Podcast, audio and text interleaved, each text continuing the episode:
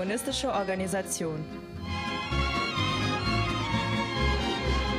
Podcast.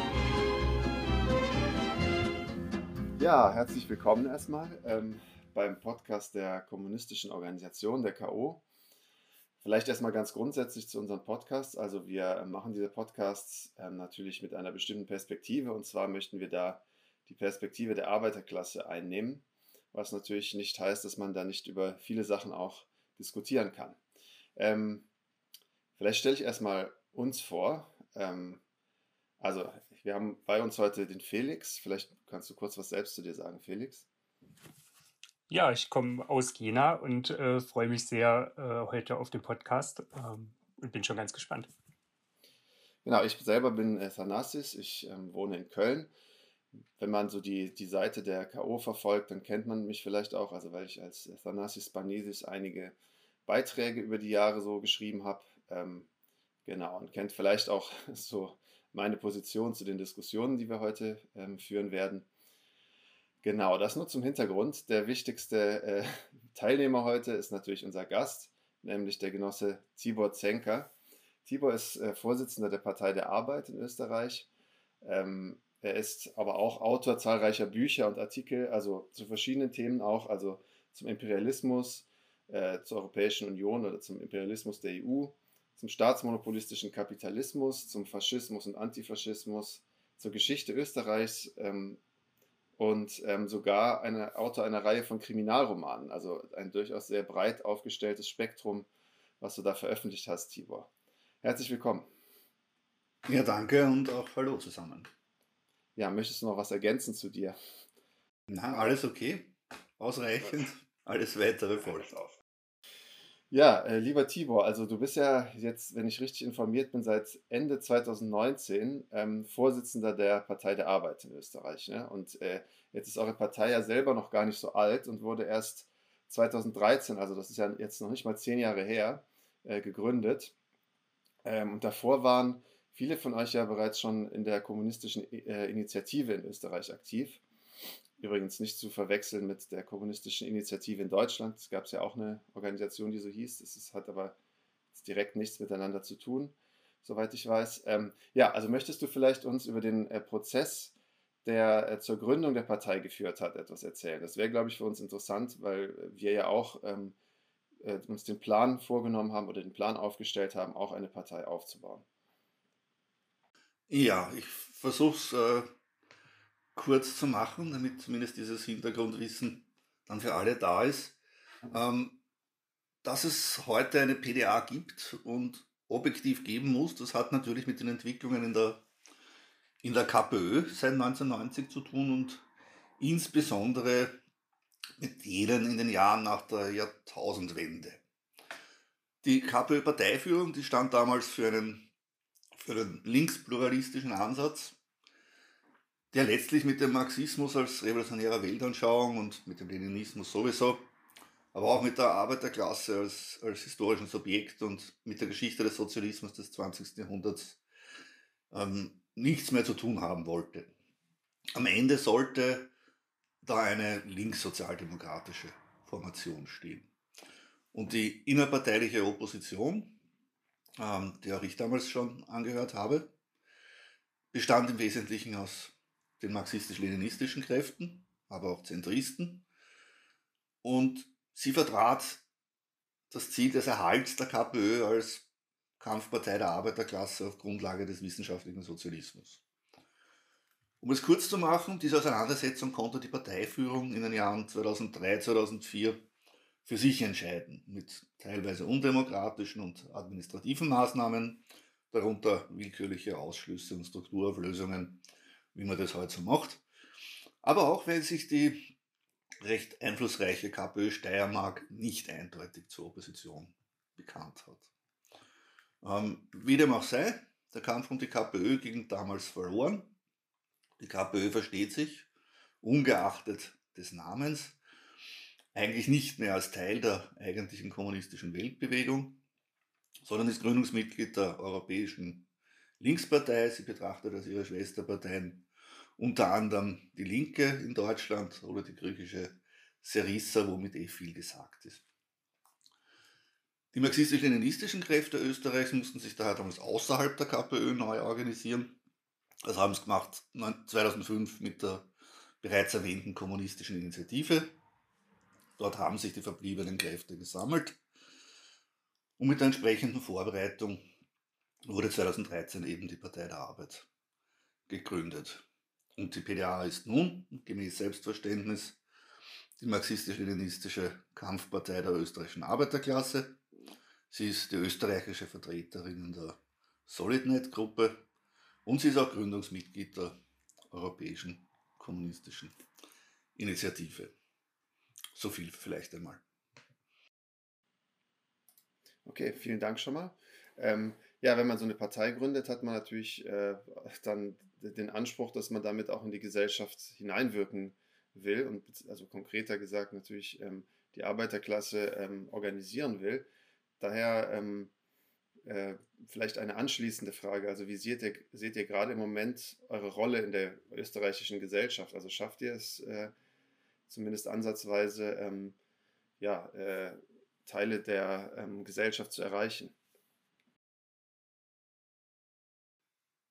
Naja, die Wahrheit ist natürlich, dass der Einfluss der BDA sehr, sehr überschaubar ist und das ist natürlich nur freundlich formuliert. Es nützt aber nichts, man muss halt mit dem arbeiten, was man hat und, und schauen, dass man Fortschritte erzielt. Die denke ich, die gibt es durchaus. Tatsache ist, zu Beginn war die BDA wie zuvor die KI sehr Wien zentriert. Heute ist es so, dass man fast im gesamten Bundesgebiet verteilt über acht regionale aktive Grundstrukturen verfügen. Und damit sind wir im Rahmen des Möglichen durchaus schon mal kampagnenfähig. Darüber hinaus schaffen wir es, das Zentralorgan, ähm, die ZDA, äh, in der Printausgabe in vierstelligen Auflagehöhen das Volk zu bringen. Und wir erreichen mit, ähm, mit der täglich mehrmals aktualisierten Online-Version der CDA im Prinzip recht gute Zugriffszahlen und Reichweiten. Zudem, seit den letzten kommunalen Wahlen in Niederösterreich, verfügen wir erstmals über ein Mandat in einem Gemeinderat. Das ist immerhin mit 5,4 Prozent der Stimmen gewonnen worden damals. Und ein besonders schöner Erfolg der jüngeren Vergangenheit ist die Etablierung der Jugendfront, das heißt der eigenständigen Jugendorganisation der PDA.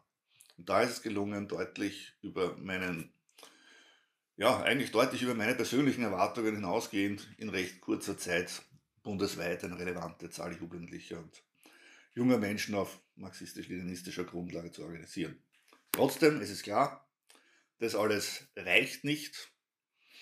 Es geht darum, nicht nur dem Selbstverständnis nach, sondern in der Realität und, und auch organisch die marxistisch-leninistische Kampfpartei der österreichischen Arbeiterklasse zu werden. Es ist bekannt, was dafür notwendig ist, die Kontakte in der Arbeiterschaft auszuweiten, sie aufzuklären und zu mobilisieren, die bewusstesten Teile zu organisieren. Schließlich wollen wir ja nicht weniger erreichen als die sozialistische Revolution in Österreich. Dafür braucht es eine organisierte, kampffähige Arbeiterklasse, die entsprechend geschult ist, über Erfahrungen verfügt, über sozialistisches Bewusstsein und natürlich über strategische Einsichten. Eine solche Arbeiterfront für den revolutionären Klassenkampf für den Sozialismus aufzubauen und zu organisieren, das ist letztlich die eigentliche Aufgabe der PDA. Und Tatsache ist auch, das muss ich hinzufügen, diese Aufgabe wird uns in Österreich auch niemand anderer abnehmen. Wo wir bei diesen Bemühungen gegenwärtig stehen, wie gesagt, ist kein Geheimnis, nämlich immer noch eher am Anfang trotz der erwähnten Fortschritte. Ah ja, sehr interessant. Also ich glaube, äh, wir beobachten das oder verfolgen das aus Deutschland auch äh, mit großem Interesse, weil ähm, unsere Situation ja zumindest in Teilen äh, schon eine ähnliche ist. Ähm, und also ich fand auch sehr interessant, wie du quasi, quasi gerade die Krise der kommunistischen Bewegung in Österreich und aber auch mit dem Verweis auf Solidnet ja quasi schon international so ein bisschen angerissen hast. Ähm, und mich würde interessieren, was ihr gerade auch sagt, was eure Aufgabe sozusagen innerhalb äh, dieser Krise und zur Überwindung dieser Krise ist, ähm, sowohl national als auch international. Vielleicht äh, kannst du es mit zwei, drei Schlagworten oder so, ähm, was da aus eurer Perspektive gerade passieren muss, ähm, einmal umreißen. Ja, also die Krise gibt es natürlich äh, seit äh, 1989, 90, spätestens 91, das ist klar. Ähm, wenn man, die Frage ist, inwieweit es überhaupt eine internationale kommunistische Bewegung seither in, auf halbwegs einheitlicher Grundlage gibt. Ähm, die größte Struktur, die Solid Night Gruppe, ähm, ist sehr heterogen, das ist hinlänglich bekannt. Ähm, trotzdem, dass es diese Treffen überhaupt wieder gibt, initiiert von der griechischen KP, das ist ein oder war ein wichtiger Schritt vorwärts. Ähm, Tatsache ist, es gibt dort eine geringe Einheit und Übereinstimmung. Es gibt sehr, sehr unterschiedliche Parteien. Insofern würde ich es auch auf internationaler Ebene allalong schon mit Lenin halten und sagen, am Ende nützt uns die Einheit mit den Verfälschern des Marxismus und Leninismus, mit den Opportunisten und äh, Revisionisten nichts. Natürlich muss man allalong eine Einheit auf einer gemeinsamen Grundlage schaffen. Ich halte es noch für relativ offen, wie das möglich ist, auch was die Strukturen betrifft. Ihr wisst wahrscheinlich, es gibt zum Beispiel auf europäischer Ebene ähm, den Versuch mit der Europäischen Kommunistischen Initiative, die natürlich etwas homogener ist, aber wahrscheinlich auch nicht ganz so, wie es nach außen manchmal wirkt. Ähm, grundsätzlich ist es so, für uns ist entscheidend, also was wir tun können, erstens unseren eigenen Part zu spielen im eigenen Land, das ist klar. Wir müssen zweitens äh, die Verbindungen stärken zu den äh, engsten verbündeten Parteien. Ähm, das wären beispielsweise die griechische KP natürlich, das ist die KP der Türkei, spanische Partei der äh, Arbeiter Spaniens, aber auch zum Beispiel die kommunistische Partei Schwedens, die ja letztlich zu Gast war bei euch. Ähm, aber wir haben zum Beispiel von Österreich aus natürlich immer ein besonderes Interesse in Richtung Balkan, somit zur neuen KP in Serbien, aber auch zur Sozialistischen Arbeiterpartei Kroatiens. Ähm, man muss diesen Pol natürlich stärken, auch über Europa hinaus. Es gibt ja durchaus auch äh, nicht-europäische Parteien, die sich der Initiative angenähert haben. Ähm, man muss Diskussionen führen und Kontroversen, dort wo es Sinn hat. Ähm, in vielen Parteien sind Entwicklungen nicht abgeschlossen. Und man wird am Ende sehen, was dabei rauskommt. Ich fürchte, dass man auch auf internationaler Ebene letztlich keine Wunder vollbringen kann und dass eine schlussendliche Lösung der Situation auch seine schmerzliche Seite haben wird. Ja, äh, vielen Dank. Also zur internationalen kommunistischen Bewegung äh, würde ich sagen, kommen wir am Ende auch nochmal bestimmt. Also finden wir bestimmt nochmal die Zeit, darüber zu reden, ähm, wenn wir uns vielleicht inhaltlich auch schon mehr ausgetauscht haben. Ähm, ja, ich denke, es ist auch klar, also zu dem, was du jetzt gesagt hast, ähm, dass, dass man natürlich unter den heutigen Bedingungen im, im Schatten der Konterrevolution, in dem wir ja immer noch stehen sozusagen, auch nach über 30 Jahren, ähm, dass es da sehr schwierig ist, so schnelle Erfolge zu erwarten. Ne? Also, dass man jetzt nicht damit rechnen kann, äh, man gründet eine Partei und dann explodieren die Mitgliederzahlen und, und so weiter. Also, das ist, es ist zumindest äh, selten, dass das so, so läuft. Ähm, ich glaube, was, was das Wichtige ist, ist ja die inhaltliche Klarheit und da finde ich eben deswegen, finde ich den Vorstoß, den die PDA da gemacht hat, so wichtig auch. Ne? Also für uns natürlich besonders interessant, weil alles auch auf Deutsch äh, verfügbar ist, weil ihr im Nachbarland äh, wohnt und so weiter. Also genau. Äh, ich würde jetzt tatsächlich schon mal ähm, zu dem Hauptthema von heute. Also heute werden wir ja vor allem über den Imperialismus reden und äh, speziell natürlich auch über den Krieg in der Ukraine. Äh, da würde ich jetzt äh, tatsächlich schon mal eine erste Frage dazu stellen wollen. Ähm, wir haben ja in Deutschland eine durchaus sehr kontroverse äh, Diskussion ähm, in der kommunistischen Bewegung, aber auch bei uns in der KO ähm, über den Krieg in der Ukraine und seine Bewertung und seine Einschätzung. Also wir haben sozusagen ein Spektrum, was da eigentlich von der, von der Ablehnung des Krieges als einem imperialistischen Krieg, äh, wo ich mich auch anschließen würde, dieser Einschätzung, bis hin ähm, zur Befürwortung der russischen Invasion geht, mit dem Argument zum Beispiel, dass es um eine Verteidigungsaktion ginge, äh, die der Entnazifizierung der Ukraine diene. Ähm, ja, da werden wir auch später noch mehr zu, zu äh, diskutieren können, glaube ich. Aber vielleicht erstmal, äh, also da würde mich erstmal interessieren, ob es diese Diskussion in Österreich eigentlich genauso gibt. Oder ähm, welche Positionen lassen sich eigentlich in Österreich ausmachen. Ähm, vielleicht, sagen wir mal, in der Linken im weiteren Sinne oder in der kommunistischen Bewegung. Ähm, gut, die ist natürlich nicht so groß wie in Deutschland, aber vielleicht gibt es ja da trotzdem irgendwelche Debatten in die Richtung. Mhm. Ja, um gleich die letzte Bemerkung aufzugreifen. Ähm, die kommunistische Bewegung in Österreich, das sind wir und unser Umfeld. Ähm, ich werde Beliebigkeitslinke, Opportunisten, Revisionisten und Reformisten nicht zur kommunistischen Bewegung zählen. Ganz egal, wie die betreffenden Organisationen offiziell heißen oder wofür sie sich halten mögen. Insofern die Frage also beantwortet, in Bezug auf allgemein linke Parteien oder Gruppierungen äh, jenseits der Sozialdemokratie. Ähm, überraschenderweise kann man tatsächlich feststellen, dass hier in Österreich in der Frage des Ukraine-Krieges mehr Einheit herrscht, als man vielleicht äh, vermuten würde. Was vielleicht auch damit zu tun hat, dass Österreich einfach eine andere und kleinere Rolle spielt als Deutschland und wo das natürlich dann umstritten ist. Diese Einheit besteht zumindest weitgehend im, im Konkreten und lässt sich zusammenfassen einerseits in der Ablehnung des Krieges und gleichzeitig andererseits in der Ablehnung der, der westlichen Gefolgschaft im Sinne der, der Ukraine-Glorifizierung. Eine Unterstützung, eine offene Unterstützung des, des russischen Vorgehens gibt es meines Wissens nur als Einzelmeinungen bei manchen wahrscheinlich auch als latente Gefühlsregungen. Also im Großen betrachtet äh, sind die linken und opportunistischen Organisationen dann aber natürlich nicht in der Lage, die, die Situation richtig einzuordnen. Ähm, sie verfügen nicht über imperialismustheoretische Einsichten und teilweise nicht einmal über eine ernsthafte Klassenanalyse. Deshalb gibt es, abgesehen von dieser konkreten Übereinstimmung, die ich umrissen habe, durchaus Illusionen über die EU und ihren Charakter, ähm, über eine angebliche multipolare Weltordnung und teilweise auch in, in, in Richtung Pazifismus. Aber das ist auch völlig klar.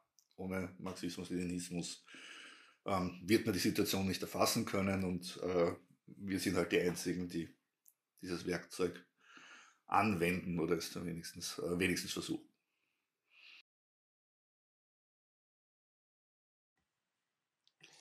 Ja, spannend. Also über die multipolare Weltordnung können wir vielleicht nachher auch noch mal ein bisschen länger sprechen, was das auch für die Situation der Arbeiterklasse bedeutet.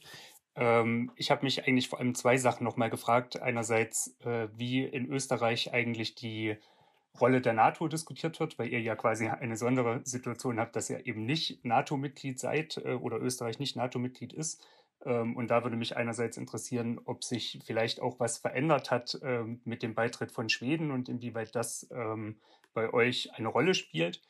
Und mich würde auch interessieren, äh, wie sich das eigentlich konkret auswirkt. Du hast es vorhin schon mal angesprochen, dass natürlich historisch äh, der Blick Österreichs auf den Balkan ein besonderer ist ähm, und ob ihr da auch, also ob die Situation gerade da nochmal bei euch politisch was bewegt.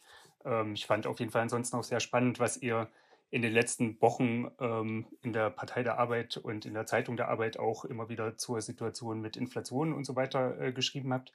Ähm, vielleicht kannst du auch da noch mal zwei, drei Sachen zu sagen, wie das gerade eure politische Arbeit beeinflusst und ähm, was da auch das Ziel vielleicht ist.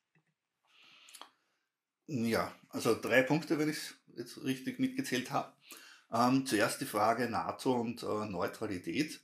Das ist tatsächlich in Österreich völlig anders als in Schweden und Finnland. Also es hat zu Kriegsbeginn einen ganz kurzen Versuch gegeben, das Thema NATO äh, auf den Tisch zu bringen, also den NATO-Beitritt ähm, von konservativer Seite, aber das war flott wieder vom Tisch. Alle Parlamentsparteien versammeln sich äh, auf nach außen hin vehementeste Weise zur äh, Verteidigung der österreichischen Neutralität und gegen jeden Beitritt oder offenen Beitritt zu einem NATO-Bündnis. Das machen sie, weil sie natürlich wissen, dass das in Österreich äh, absolut unpopulär wäre. Also es gibt da so ein paar heilige Kühe in Österreich, die man äh, äh, fälschlicherweise für identitätsstiftend hält. Und da gehört diese Neutralität mittlerweile tatsächlich äh, dazu. Das heißt, es ist für die, für die Herrschenden sehr schwierig, das zu überwinden, auch wenn sie es natürlich gerne würden. Denn immer wieder sind diese Vorstöße in der Vergangenheit gekommen. Gerade von denen, die jetzt sagen, na, na, na, wollten wir nie. Also von der Volk konservativen Volkspartei, ähm, sogar von der, von der rechten FPÖ. Ähm, momentan sind es die liberalen Neos, die, die sich am weitesten rauslehnen. Die schieben aber auch immer so die Idee einer EU-Armee äh, vor, was natürlich absurd ist, weil ja EU und äh, die meisten EU-Mitglieder ja sowieso NATO-Mitglieder sind. Also ich würde sagen, das ist, das steht in Österreich äh, gar nicht zur Debatte. Ähm, es beeindruckt auch niemanden, dass äh, Schweden und Finnland äh, da so schnell äh, umfallen können. Ähm, für uns ist da wichtig, dass man aber einerseits äh, auch weitergeht und auch die Frage der Mitarbeit in der NATO-Partnerschaft für den Frieden in Frage stellt. Das, da ist Österreich nämlich Mitglied. Dass man zweitens schon darauf hinweist, inwieweit die Neutralität ähm, mittlerweile ausgehöhlt wurde. Und eine wirkliche Neutralität war es natürlich nie.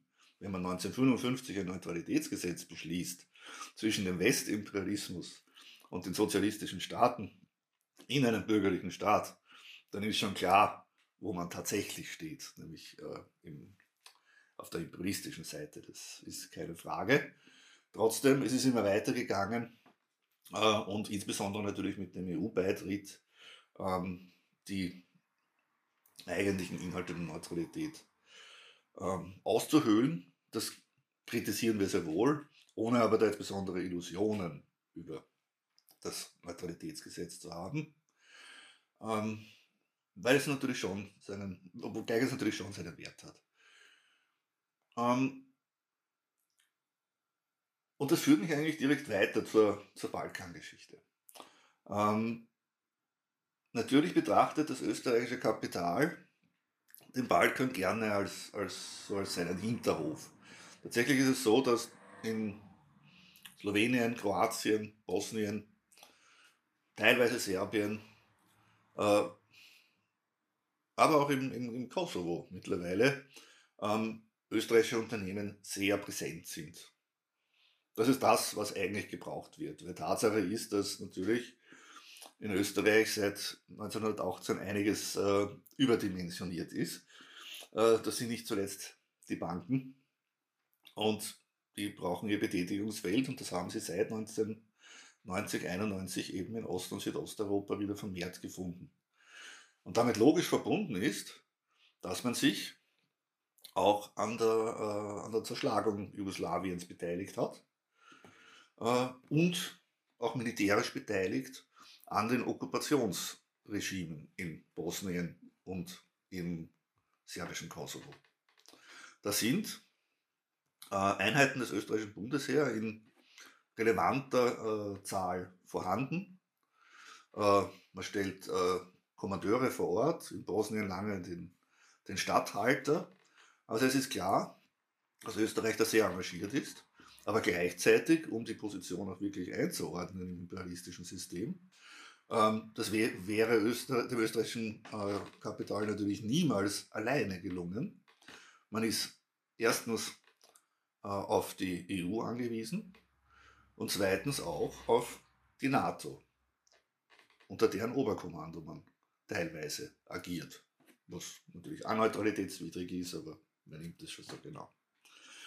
Gut, äh, drittens Teuerung. Ähm, ist natürlich äh, für uns tatsächlich äh, das zentrale innenpolitische Thema, wenn man so will. Ähm, wir sagen aber schon, dass da natürlich auch inter, internationale Zusammenhänge gibt.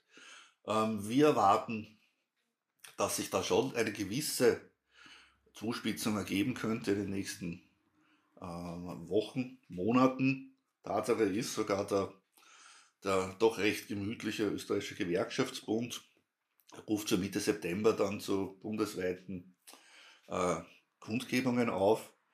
Ähm, wir unsererseits planen natürlich unsere etwas äh, äh, konsequentere ähm, Kampagne. Und an den ÖGB richten wir im Prinzip die Forderung oder vertreten wir die Position, dass eigentlich notwendig wäre ein Generalstreik gegen Teuerung und Lohnraub. Das könnte unsere äh, Parole in den nächsten Wochen, Monaten sein. Natürlich im Wissen, das wird es nicht spielen, aber es geht natürlich darum, auch klar zu zeigen, wer steht auf welcher Seite der Barrikade und der, so der sozialdemokratisch geführte ÖGB selbstverständlich auf der falschen. Am Ende geht es natürlich darum, dass wir vermehrt Menschen organisieren können auf revolutionärer Grundlage. Ja, das ist äh, total spannend auf jeden Fall. Ähm, vielen Dank auch schon mal für diesen Einblick. Ähm, ich würde jetzt, glaube ich, tatsächlich äh, mal ein bisschen über die aktuelle Weltlage reden wollen und über ähm, vielleicht auch über das Imperialismusverständnis ähm, der PDA. Denn äh, wenn wir, ja, wenn wir uns über den äh, Krieg in der Ukraine austauschen wollen oder ähm, dazu eine Bewertung kommen wollen, ist natürlich immer die Frage, ne, wie ordnet man das in den Gesamtkontext des Imperialismus ein? Ähm, und ja, zum Imperialismus bist du ja sozusagen auch ein Experte.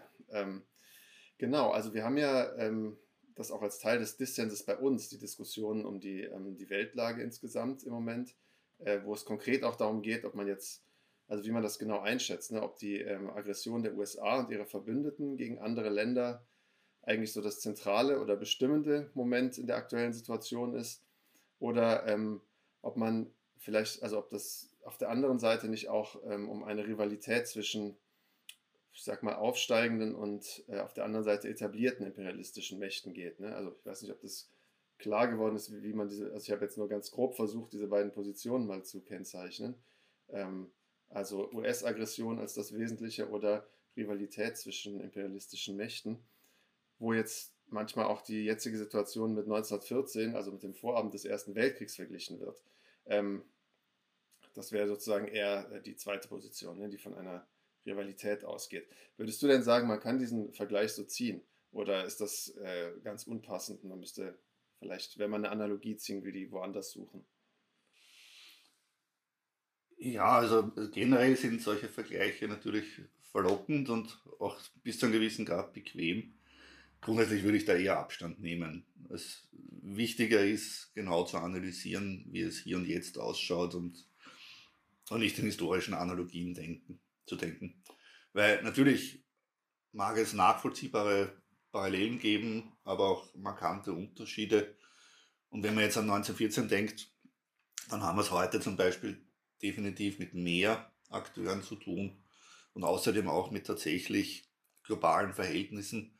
Man darf nicht vergessen, der Erste Weltkrieg war schlussendlich vornehmlich ein europäischer Krieg. Ähm, Meines Erachtens ist der Schlüssel zum Verständnis der Situation das Gesetz über die ungleichmäßige Entwicklung im Kapitalismus. Natürlich haben wir es mit aufsteigenden und regionalen Mächten zu tun, die ihren Platz an der Sonne einfordern, ökonomisch, politisch, in letzter Instanz militärisch. Natürlich befinden wir uns im Kampf um die Neuaufteilung der Welt.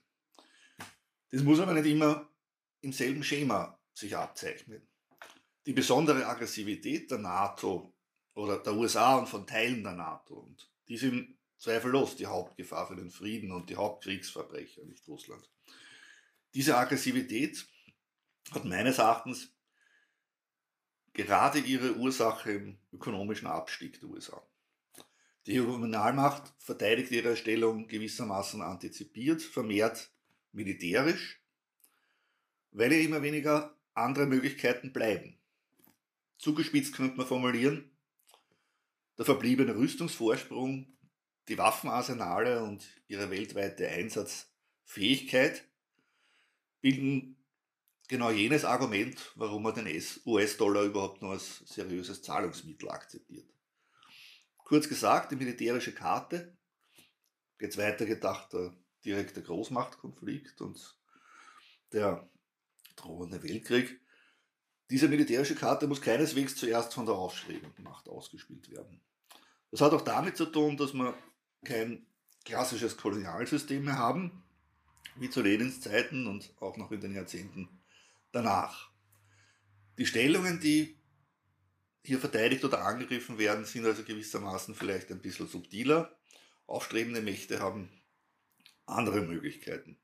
Trotzdem, am Ende, äh, wenn er nicht verhindert wird, dann kommt es zum, zum großen imperialistischen Krieg. Aber ich würde mein Geld eigentlich nicht darauf verwetten, dass dieser Krieg von China oder Russland begonnen wird oder bereits begonnen wurde. Ich denke, dieser Krieg wird von der Pole Position aus geführt, natürlich mit Provokationen, um gegebenenfalls öffentlich dann etwas anderes behaupten zu können. Das heißt für mich unterm Strich, und ich weiß schon, ich äh, äh, minimiere da ein Problem, das anderswo ein größeres ist. Die globale US-Aggressivität ist bestimmend, aber sie ist eben auch das, gerade das Ergebnis der ungleichmäßigen Entwicklung und der von anderer Seite angestrebten Neuaufteilung der Welt.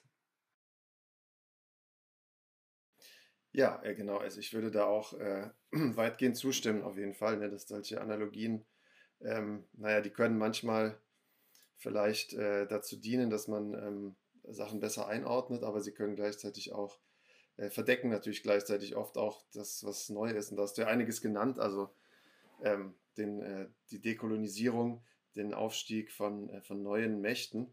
Äh, dazu würde ich auch direkt nochmal eine Nachfrage stellen. Also Ganz konkret, wie würdet ihr denn die Rolle von äh, Russland und China einschätzen? Also ist da ein, ein imperialistischer Pol im Entstehen begriffen, der sich als ebenbürtiger Rivale neben den USA etablieren will oder wie muss man das sehen?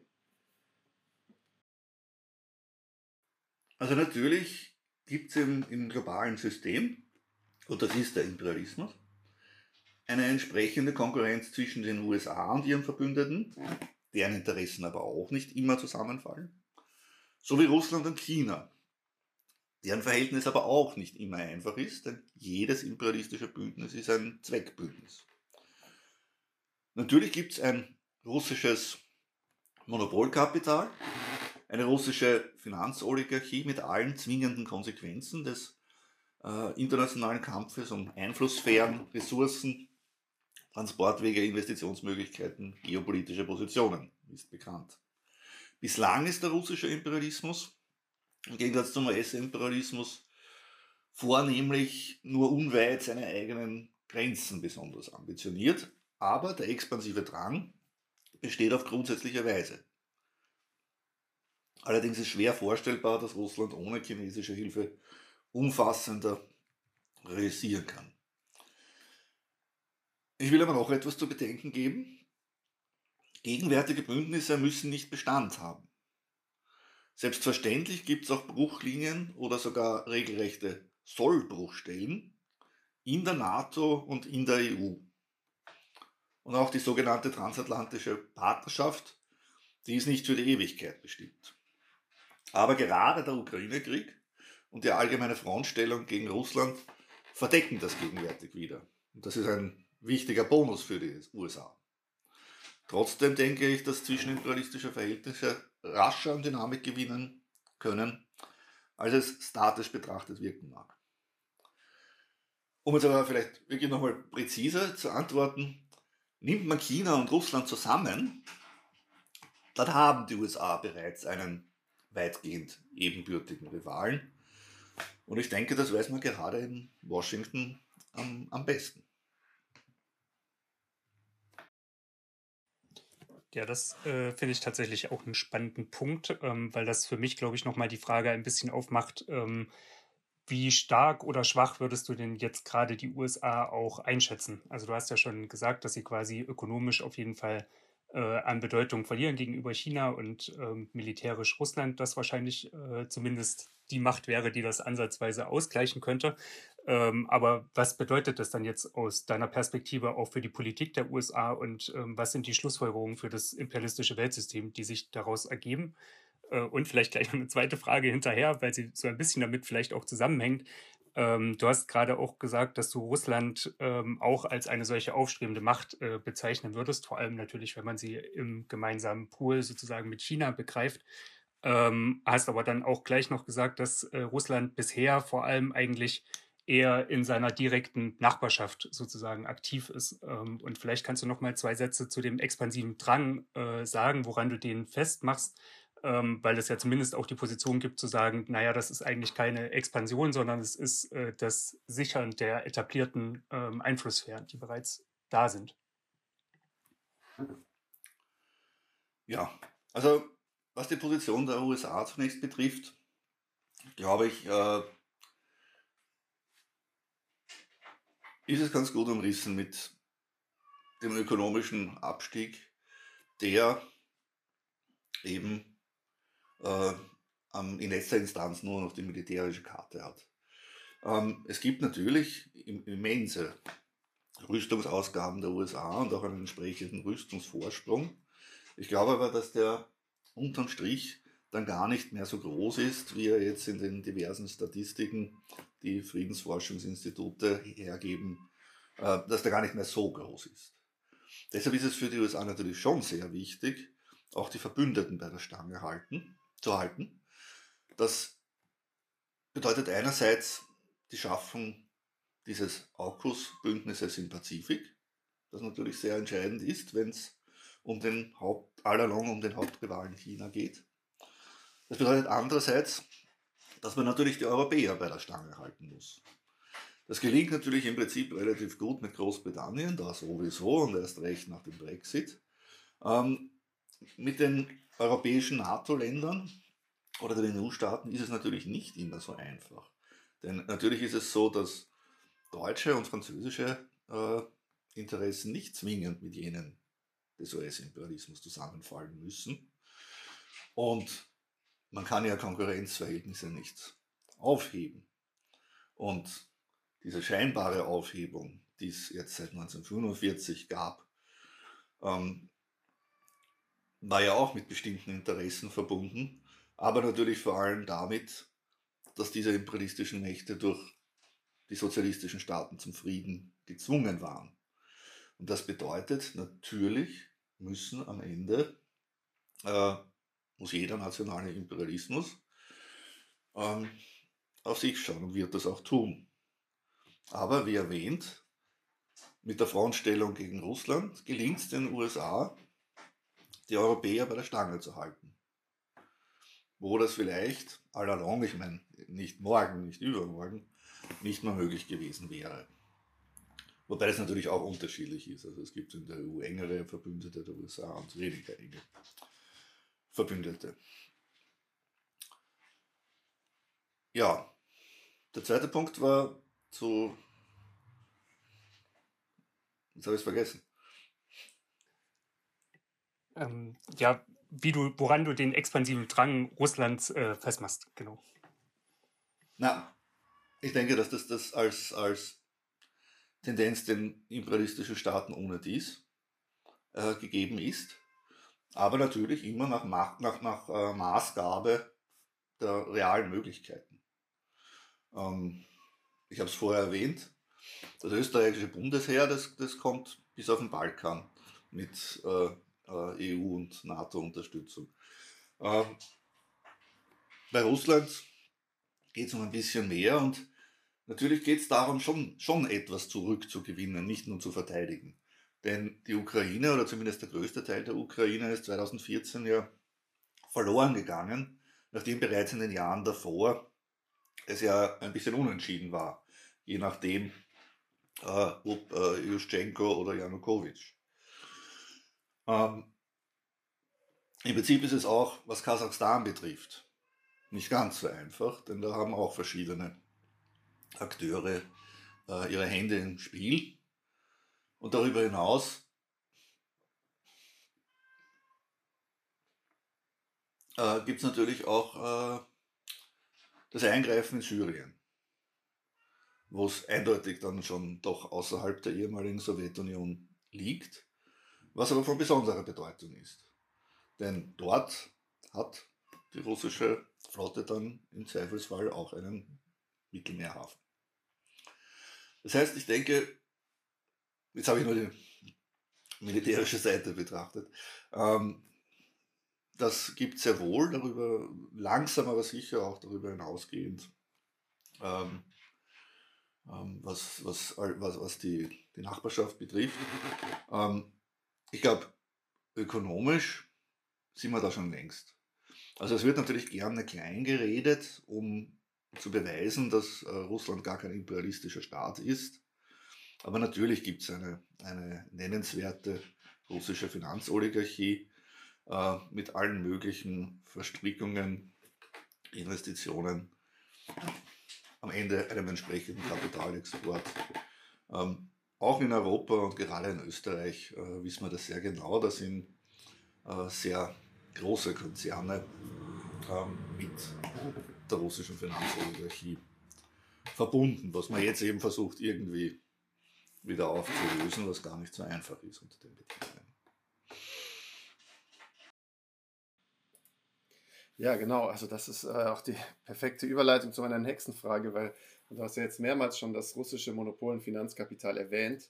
Ähm, und bist ja auch ähm, Autor von mehreren Büchern zum, zum staatsmonopolistischen Kapitalismus und Imperialismus. Ähm, jetzt äh, sind aber ja, also da, deswegen würde ich jetzt nochmal auf China und Russland äh, eingehen äh, mit dieser Perspektive, ähm, weil in, in, Russland und China sind ja die ökonomischen Verhältnisse und naja auch schon die Rolle des Staates in gewisser Weise, sage ich mal, anders gelagert als in den westlichen Ländern. Also da ist ja, also der Staat spielt da schon eine andere Rolle und ähm, naja, also wir, also spricht von Finanz- und Monopolkapital, ich würde das auch tun.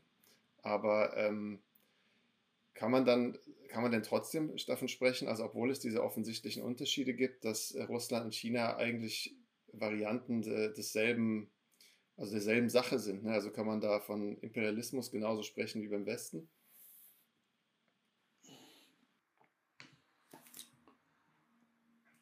Also unterm Strich äh, wüsste ich jetzt nicht, wie es äh, anders einzuschätzen wäre.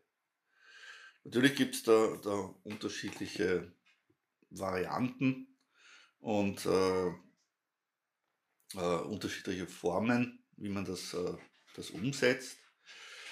Aber im, im russischen Fall habe ich eigentlich keine weiteren Zweifel, dass man von äh, einem imperialistischen Staat sprechen kann. Es ist im Prinzip alles vorhanden, wenn man die Merkmale auf einzelne Staaten zu, äh, anwenden will. Ich weiß, das ist auch nicht äh, immer Common Sense, aber da besteht überhaupt kein Zweifel, dass das alles gegeben ist. Insofern äh, äh halte ich das für relativ äh, äh, müßig, Russland den imperialistischen Charakter absprechen zu wollen.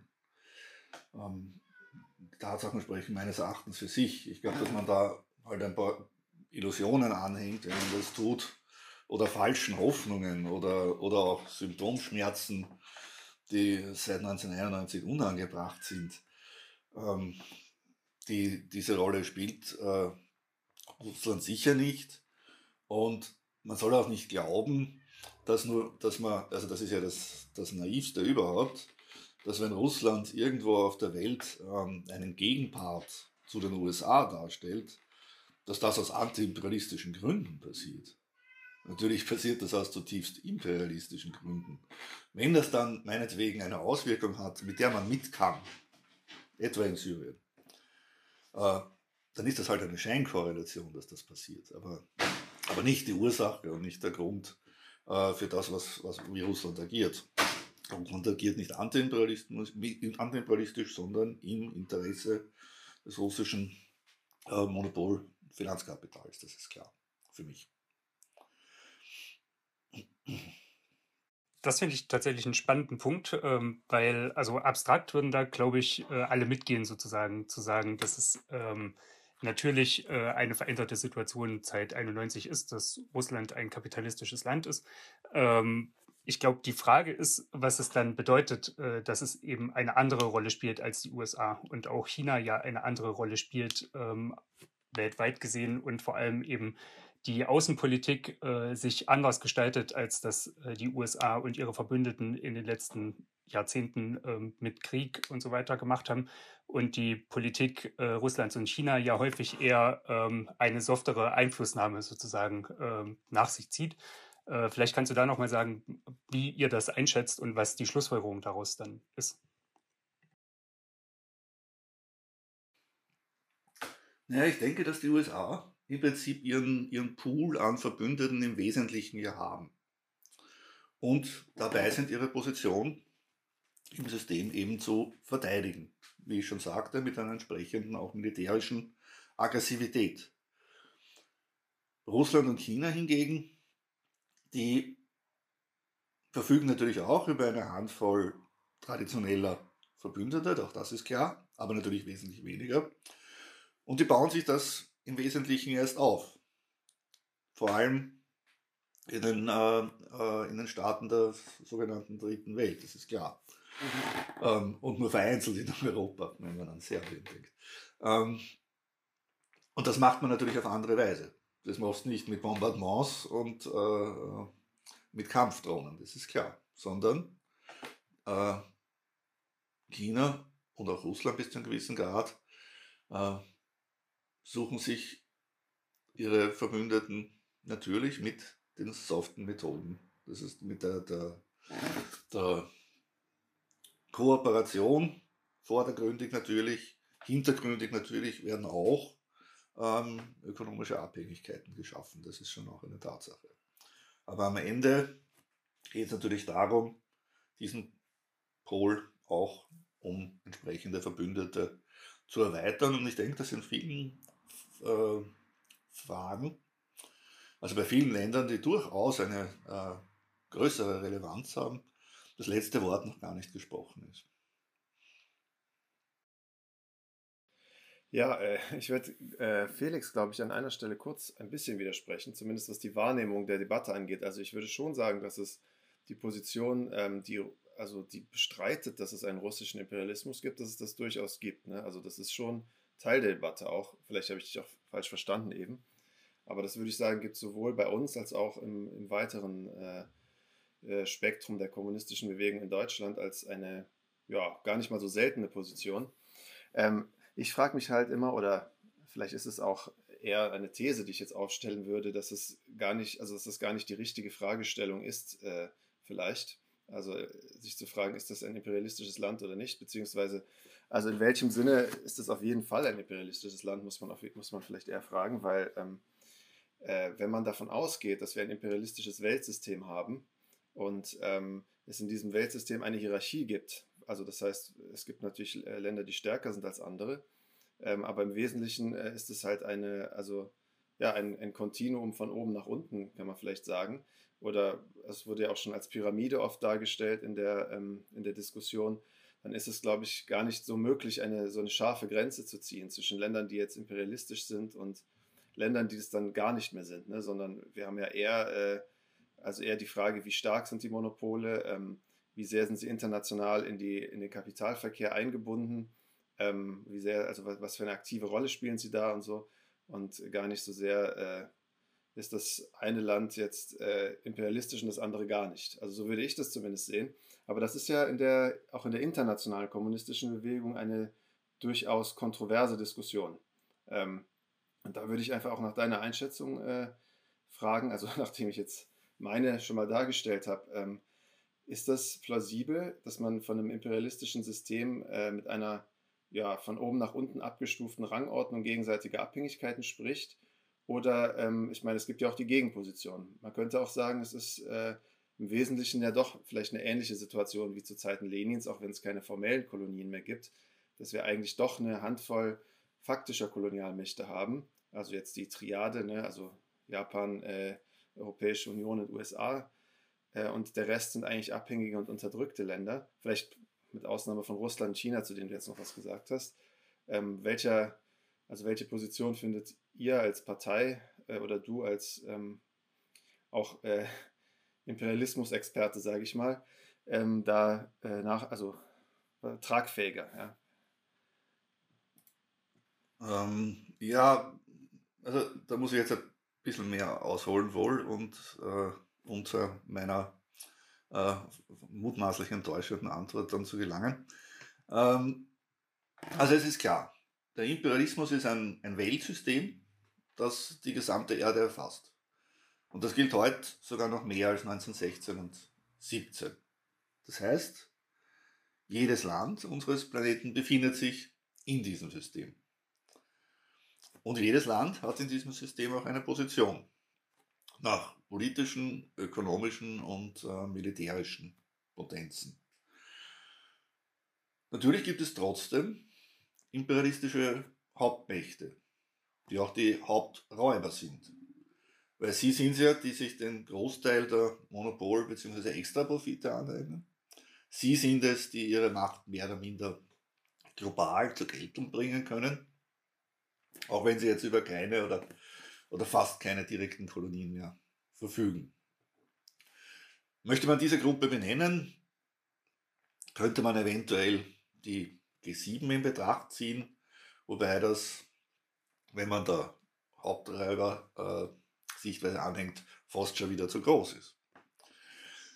Am anderen Ende des Systems gibt es durchaus eine Vielzahl an Ländern, die in der, in der Entwicklung sehr weit zurückstehen und daher zu vornehmlichen Opfern der imperialistischen Mächte werden. Und dazwischen gibt es meines Erachtens eine ganze Reihe kleinerer imperialistischer Staaten, zu denen ich zum Beispiel auch Österreich zählen würde, die nur limitierte oder regionale Bedeutung haben. Und, ich habe es vorher schon ausgeführt, auf größere Verbündete sowie Bündnisse wie EU und NATO angewiesen sind, was dann auch zweifellos eine gewisse Abhängigkeit impliziert. In dem Bereich gibt es auf jeden Fall eine Art äh, Doppelcharakter den wir zum Beispiel bezüglich Österreich immer hervorstreichen. Das imperialistische Weltsystem, das hat also logischerweise eine Hierarchie, eine Rangordnung. Und tatsächlich ergeben sich dabei auch wechselseitige Abhängigkeiten. Äh, insbesondere bei der Verfügung über wichtige Rohstoffe. Japan, durchaus eine Großmacht, ist zum Beispiel das Paradebeispiel einer, einer, einer rohstoffarmen imperialistischen Hauptmacht. Umgekehrt ist natürlich das Erdöl das Beispiel. Das zeigt, wie rückständige Länder, die darüber verfügen, ihre Position verbessern können. Und zwar am besten natürlich, wenn man sich auch noch organisiert, wie eben in der OPEC. Und auf dieser Basis kann man auch zum relevanten Kapitalexporteur und Investor aufsteigen wie zum Beispiel die Vereinigten Arabischen Emirate oder auch Saudi-Arabien zeigen. Insofern könnte man jetzt sagen, äh, es besteht auch für die USA, die Hegemonialmacht, eine gewisse Abhängigkeit von diesem Öl, gewissermaßen auch von deren Dollarreserven. Aber als imperialistische Hegemonialmacht holt man sich im Zweifelsfall auch heute noch bisweilen einfach das, was man braucht. Mit Gewalt nämlich siehe Irak oder Libyen. Insofern würde ich die gegenseitige Abhängigkeit als limitiert begreifen, nämlich nach Maßgabe der, der letztinstanzlichen allgemeinen Entwicklung. Und aber jetzt schon, schon wieder länger spreche, kann ich auch auf die, äh, die mitgestellte gestellten Fragen äh, eingehen. Weil natürlich äh, geht es darum, wenn die ganze Welt imperialistisch ist, sind dann alle Staaten imperialistische Staaten, nur in unterschiedlicher Ausprägung. Wenn man das bejaht, dann entledigt man sich so nebenbei natürlich brennender Fragen, die gegenwärtig mit unter am Tisch liegen. Eben zum Beispiel, ist Russland überhaupt ein imperialistischer Staat? Der Punkt ist, ich bin mir nicht sicher, wie viel damit gewonnen ist. Zugespitzt gesagt, was nützt es, Haiti oder die Zentralafrikanische Republik zu imperialistischen Staaten zu erklären? Dass es sich um bürgerlich-kapitalistische Staaten, Klassengesellschaften handelt, ist klar. Äh, vielleicht gibt es auch größere Kapitalisten und Kapitalexport im geringen Ausmaß. Trotzdem ist es eine Tatsache, dass beide sehr weit unten in der globalen Rangordnung stehen und Ziele imperialistischer Interventionen der Großmächte sind. Für problematisch halte ich, wenn ich in diesen Fällen so dann die Legitimation nationaler Befreiungskämpfe in Abrede stellen müsste. Damit würde ich doch ein wesentliches Standbein des Antiimperialismus äh, negieren. Also unterm Strich, versuche nochmal zusammenzufassen, äh, bin ich sehr wohl dafür, die Haupträuber, das heißt die imperialistischen Großmächte, zu benennen und ebenso die regionalen Mächte. Ich kann die systematische imperialistische Ausplünderung der jugoslawischen Länder durch Österreich nicht vom Tisch wischen, weil umgekehrt irgendein kroatischer Investor vielleicht ein Projekt in Wien unterhält oder an einem österreichischen Unternehmen beteiligt ist. Das sind schon unterschiedliche Dinge, auf die es sehr ankommt. Auch deshalb, weil natürlich nicht alle Staaten im gleichen Ausmaß imperialistisch sein können, gerade weil es ein Weltsystem ist. Imperialismus beruht ja auf Extraprofiten, Ressourcenaneignung, ähm, Investitionssphären und, und Marktanteilen in anderen Ländern. Und das kann natürlich nicht für alle gleichermaßen funktionieren. Weil es kann nicht jeder Ausbeuter und Ausgebeiteter zugleich sein. Es können ja auch nicht alle Menschen der bürgerlichen Gesellschaft äh, Kapitalisten sein. Und ein solches Imperialismusverständnis begebe sich eventuell, natürlich nicht intentionell, äh, wieder ins Fahrwasser des äh, Ultraimperialismus. Und abschließend, wenn ich noch was zur, zur Pyramide sagen darf, äh, wir haben also zum besseren Verständnis ja die Rangordnung, wenn man so will, das Pyramidenmodell des Imperialismus, das im Wesentlichen auch funktioniert und äh, das meines Erachtens auch nicht in irgendeinem Gegensatz zu denen gestellt werden muss. Und trotzdem hat die Pyramide natürlich einen Fehler. Die Pyramiden von Gizeh stehen nämlich schon seit 4.500 Jahren in der ägyptischen Wüste, Steinblock auf Steinblock und ist unveränderlich. Einer der wesentlichsten Punkte des Imperialismusverständnisses ist jedoch meines Erachtens, dass sich die Steine bewegen, dass sie nach oben und nach unten wandern können. Und mir ist jetzt keine echte Pyramide bekannt, bei der das möglich wäre. Das heißt, für den Marxismus-Leninismus ist wichtig, nicht nur Statik, sondern Dynamik zu erfassen und auch zu beschreiben. Und damit sind wir eben wieder beim Gesetz der ungleichmäßigen politischen und ökonomischen Entwicklung. Vor dem Hintergrund können wir aktuelle Haupträuber benennen, wir können aber auch absteigende und aufstrebende Mächte beobachten, die nach einer Klärung des Ungleichgewichts drängen. Und das bedeutet, wir sind natürlich nicht fertig mit unserer Imperialismusbetrachtung, wenn wir nur die G7 oder gar nur die USA im Auge haben. Natürlich bedarf es der Betrachtung und Einbeziehung zum Beispiel der BRICS-Länder und weiterer Akteure. Warum gerade jetzt wichtig? Hier liegt ja das begründet, was uns gegenwärtig antreibt, nämlich die Frage des imperialistischen Gründe, Krieges. Und eines sei in diesem Kontext vielleicht auch nochmal erwähnt.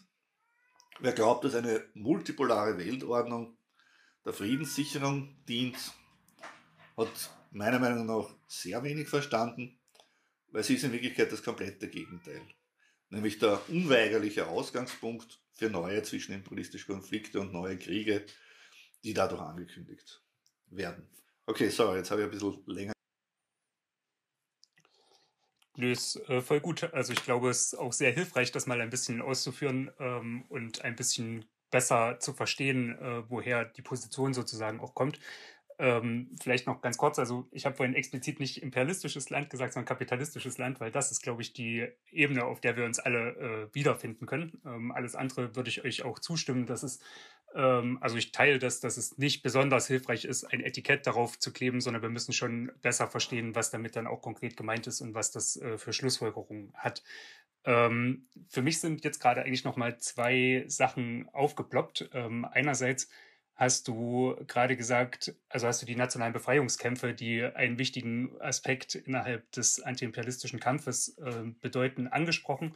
Ähm, da würde mich interessieren, wo ihr die gerade noch seht und ähm, wo es solche nationalen Befreiungskämpfe gerade noch konkret auch in der Welt vielleicht gibt und welche Rolle sie tatsächlich auch spielen für äh, dieses imperialistische Weltsystem, weil das ist vielleicht der andere äh, sehr spannende Punkt. Also ich habe so ein bisschen äh, in dem, was du gerade gesagt hast, äh, das, was die türkische kommunistische Partei ja auch sehr stark macht, äh, wiedererkannt, ähm, zu sagen, es gibt einerseits das imperialistische Weltsystem, da sind alle eingeordnet und dann gibt es aber diese konkrete Frage nochmal äh, für jedes Land, inwieweit ist eigentlich ähm, ah ja, die kommunistische Partei der Türkei, äh, tut mir leid, äh, dass es gibt nochmal diese Situation ähm, für jedes Land extra zu betrachten äh, und nochmal die Frage, was bedeutet das dann konkret, inwieweit sind sie äh, von anderen abhängig und inwieweit sind sie in der Lage, Abhängigkeiten herzustellen. Ähm, und bei der multipolaren Weltordnung frage ich mich dann eigentlich vor allem, also ja, ich würde total zustimmen, äh, friedenssichernd ist das natürlich nicht, ganz im Gegenteil. Äh, die Konflikte spitzen sich auf jeden Fall zu und es ist äh, eine gesteigerte Konkurrenz, die sozusagen dadurch entsteht. Ähm, was ich mich aber schon frage, ist, ob sich durch diese multipolare Weltordnung nicht äh, Spielräume ergeben und äh, ob es nicht eine Situation schaffen kann, die für den Kampf der Arbeiterklasse eine ähm, bessere Situation herstellt. Ähm, das fände ich interessant, wenn du dazu vielleicht nochmal ähm, zwei Sätze auch sagen könntest.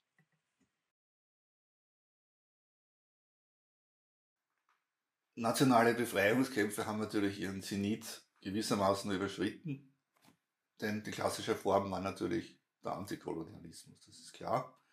Äh, aber das, die Ablösung des klassischen Kolonialsystems bedeutet nicht, dass da äh, Abhängigkeiten und Einflusssphären äh, nicht mehr gegeben gewesen wären. Ähm, vor allem was natürlich Afrika betrifft, aber auch Teile Asiens. Ähm, ich glaube jetzt nicht, dass das jetzt äh, momentan der, das große Thema ist, in dem Sinn. Kann es aber natürlich auch wieder werden. Ähm, ich weiß, dass man da verschiedene Geschichten unterschiedlich einordnen kann und dass man da nicht überall ähm, Konsens wird herstellen können. Ähm, ähm, und es ist auch so, dass nicht äh, jede dieser, dieser Bewegungen ähm, so eindeutig einzuordnen ist in ihrem weiterführenden Charakter. Und vor dem Hintergrund kann man so etwas auch anerkennen, ohne dass man es jetzt, und wenn es eine militärische Form annimmt, zum Beispiel auch als, als einen äh, gerechten Krieg, ohne dass man es jetzt äh, methodisch für richtig halten muss.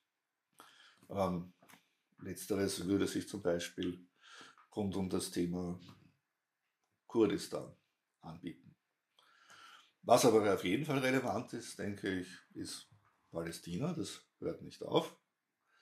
Ähm, und in einer ganzen Reihe von afrikanischen Staaten haben wir natürlich äh, Regime an der Macht, die sich im Wesentlichen nur halten durch die Unterstützung der imperialistischen Staaten des Nordens, ähm, die dann natürlich entsprechende äh, Grenzfälle sind. Und in all diesen müssen die Kommunisten natürlich eine entsprechende Rolle spielen. Ein Beispiel wäre natürlich zum Beispiel Swasiland, wo sie das ganz besonders, besonders zuspitzt. Ist aber jetzt natürlich auch nicht sozusagen die klassische Variante. Gut, ähm, darüber hinaus äh, die multipolare Weltordnung. Naja, ich habe vor allem damit ein Problem, wo das der Lösungsansatz ist. Also es gibt kommunistische Parteien, die sagen, das ist es, was, was wir verteidigen, denn das ist es, was den Frieden sichert. Es gibt ein Gleichgewicht. Ähm, der Punkt ist, es gibt eben kein Gleichgewicht im Imperialismus und Kapitalismus, sondern es gibt die ungleichmäßige Entwicklung. Und wenn ähm, sich da, da neue Mächte einbringen in der sogenannten multipolaren Weltordnung, dann ist das natürlich die entsprechende Gefahr und die, die Bo entsprechende Botschaft an die anderen, ähm, dass man was zu unternehmen hat. Dementsprechend ähm, gesetzmäßig eher ähm, der Anlass für Konflikte. Was aber stimmt ist, dass man natürlich, aber das gilt ganz generell, ähm, zwischenimperialistische Konflikte äh, auch Kriege als äh, fortschrittliche Bewegung, als revolutionäre Bewegung, als sozialistische Bewegung, äh, kommunistische Bewegung ähm, auch ausnützen kann. Ähm, man muss dabei auch nicht äh, übermäßig moralisch agieren, denn es wäre naiv, ähm, solche Widersprüche nicht zum eigenen Vorteil zu nutzen.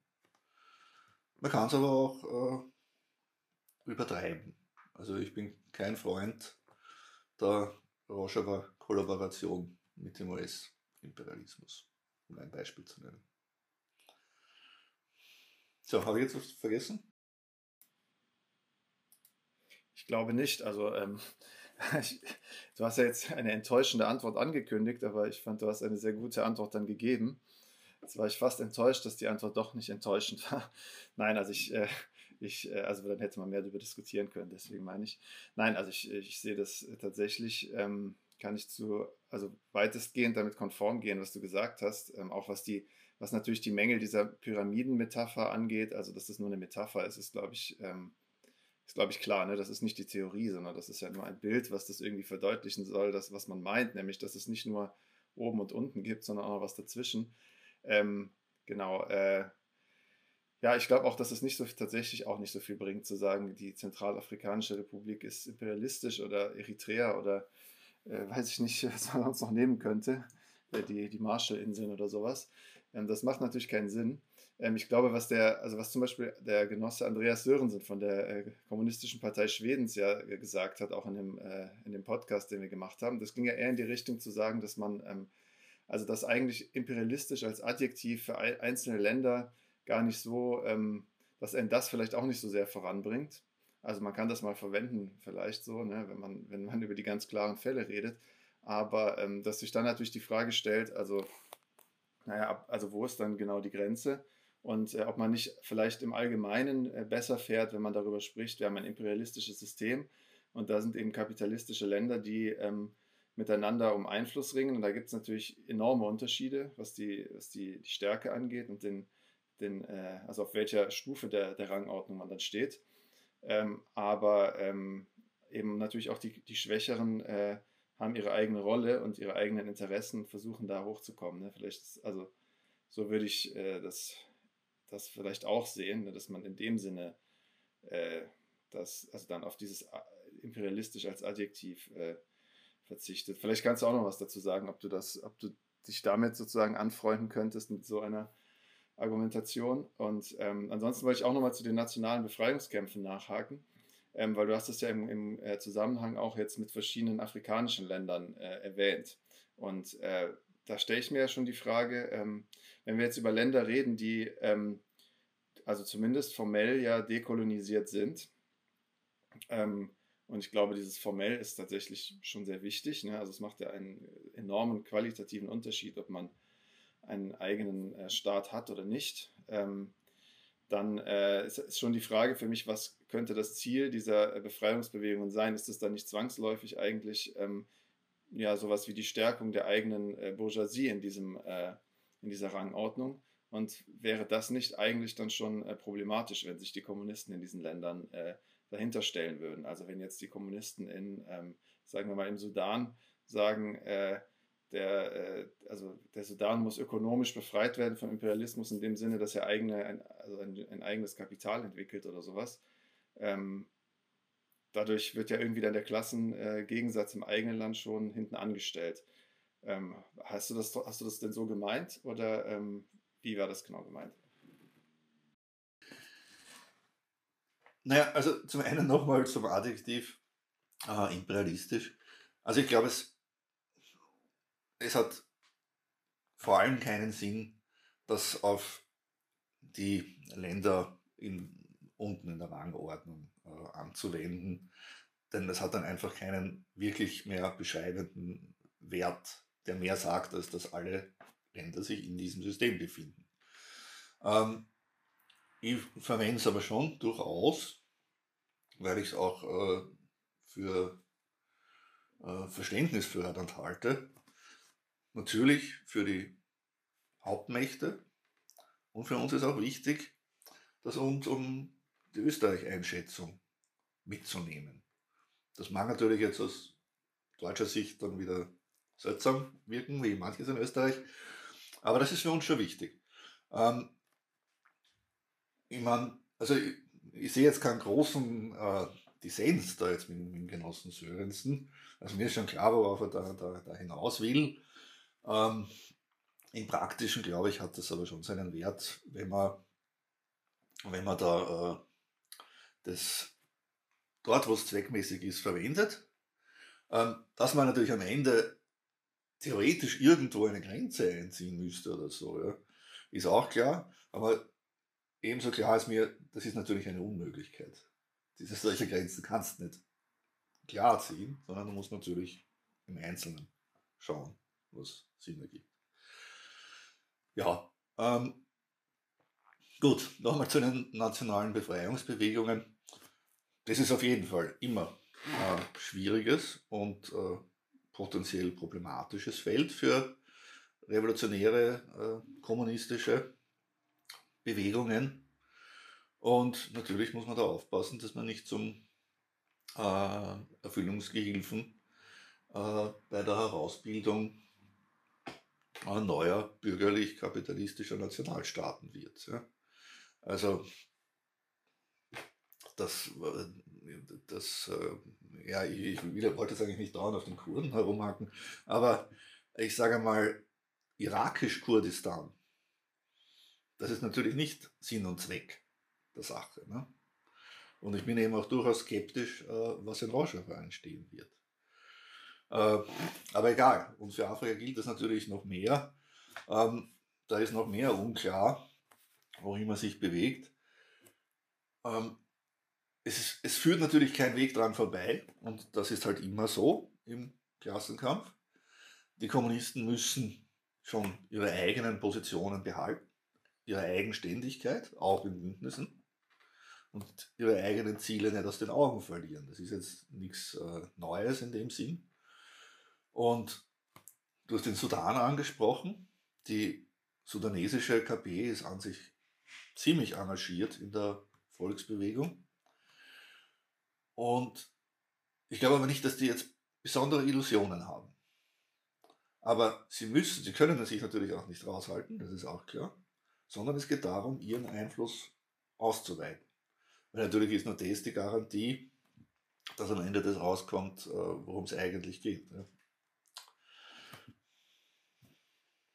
Ja, aber da, ich verstehe durchaus, was das Spannungsfeld ist, was das Problem ist und was generell natürlich die äh, mittlerweile eh schon breiter diskutierte Problematik äh, ist von solchen äh, bündnispolitischen Überlegungen, sowohl was jetzt in den abhängigen Ländern betrifft, aber natürlich auch in anderen Konstellationen in den fortgeschrittenen Ländern. Stichwort Antifaschismus. Ja, ja, genau. Also ich glaube, das ist auf jeden Fall ein, ein komplexer, ein, ein, komplexes Thema, ne? Also wo wir auf jeden Fall auch noch sicherlich ähm, Arbeit zu tun haben, um da Sachen besser zu verstehen. Auch äh, die, die Geschichte der kommunistischen Bewegung, wo natürlich die nationale Frage immer, also lange Zeit natürlich sehr zentral war, ähm, weil eben auch die Situation natürlich eine ganz andere war im, im Weltsystem. Ähm, Genau, dass man das besser auswertet und in die Diskussion einfließen. Das ist, glaube ich, wichtig, äh, da weiter zu, dran zu arbeiten, auf jeden Fall. Ähm, ich will jetzt tatsächlich mal ähm, zum letzten Themenblock übergehen, weil wir auch in der Zeit schon ein bisschen fortgeschritten sind, nämlich äh, zum, ähm, zum Krieg, äh, den wir gerade erleben in der Ukraine oder sehen. Ähm, und da hatte ich ja schon angesprochen, ne, da gibt es verschiedene äh, oder sogar sehr gegensätzliche Bewertungen. Also einige sagen, das ist ein, ein gerechter Krieg. Also sie benutzen da auch diesen Begriff, den Lenin ja auch verwendet hat, äh, weil es ein Verteidigungskrieg sei. Ähm, unter anderem, es gibt auch andere, andere Argumente, die da manchmal angeführt werden. Jetzt würden wir ja sicherlich alle darin übereinstimmen, gehe ich mal von aus, dass äh, die NATO-Ostexpansion, die ganze aggressive Politik gegenüber Russland, der, der Putsch in der Ukraine, die Rolle der Faschisten und so weiter, dass es das alles natürlich äh, dass man das alles bedenken muss und das natürlich auch entscheidend zu dem Krieg beigetragen hat. Ähm, und ohne das sicherlich auch äh, nicht in der Form dazu gekommen wäre.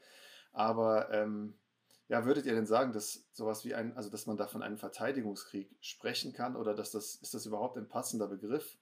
Ähm, und äh, ich sag mal, wenn ja, würde das heißen, ähm, na gut, die, Frage, die Antwort hast du schon vorweggenommen, dass sie es nicht unterstützt. Ne? Also eigentlich kann ich die Frage, die anschließende Frage dann schon weglassen. Deswegen vielleicht nur, nur mal die Frage äh, zum, zum Begriff Verteidigungskrieg. Ja, also ganz recht, äh, wir können den, diesen Krieg nicht unterstützen. Und ihn jetzt als, als Verteidigungskrieg zu betiteln und, und äh, einzuordnen, das äh, erscheint mir eigentlich geradezu äh, absurd. Ich habe bereits gesagt, Russland ist ein imperialistischer Staat und natürlich ist es ein imperialistischer Angriffskrieg, der auf die Erweiterung der Einflusssphäre und vermutlich auch auf Annexionen abzielt.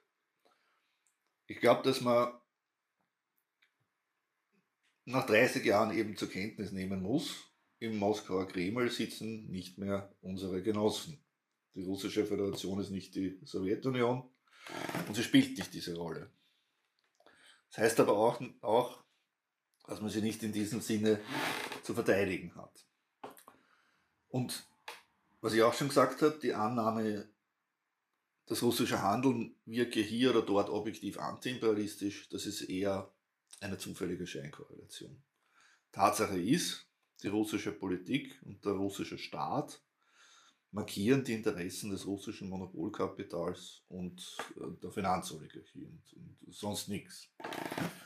Und ich glaube, es ist auch keine besonders gute kommunistische Herangehensweise bei einem imperialistischen Konflikt und ich betrachte den Ukraine-Krieg jetzt mal somit auch als Stellvertreterkrieg, ähm, bei so einem Konflikt einfach für das kleinere Übel Partei zu ergreifen. Nur weil der russische Imperialismus gegenüber dem US-Imperialismus die schwächere Macht ist, ist er ja deswegen noch lange kein guter Imperialismus, weil einen, einen solchen gibt es nicht. Und auch finde ich, dass sich die Kommunisten in aller Regel ein bisschen davor hüten sollen, unbedingt Geopolitik betreiben zu wollen. Weil unsere Aufgabe ist in Wirklichkeit der Klassenkampf und unsere Standpunkte müssen von den Interessen der Arbeiterklasse bestimmt werden. Daher bleibt unterm Strich äh, dabei für mich äh, im Konflikt zwischen zwei Räubern werden Kommunisten nicht eine Seite wählen. Es handelt sich auf beiden Seiten um einen ungerechten Krieg, um diese Einordnung auch explizit vorzunehmen. Ja, du hast uns ja beide angesprochen. Äh, dann will ich zumindest auch zwei Sätze dazu sagen. Also ich würde total zustimmen, dass es falsch wäre, sich Illusionen in den äh, kapitalistischen Charakter Russlands zu machen. Und ich glaube, äh, über den äh, Punkt sind wir auch hinaus in der Diskussion. Also es gibt äh, sicherlich äh, marginal diese Position noch, aber auch äh, die KPRF oder so sagt ja sehr klar, Russland ist ein kapitalistisches Land ähm, und gehen nicht davon aus, dass das äh, eine Kontinuität der Entwicklung sozusagen gäbe.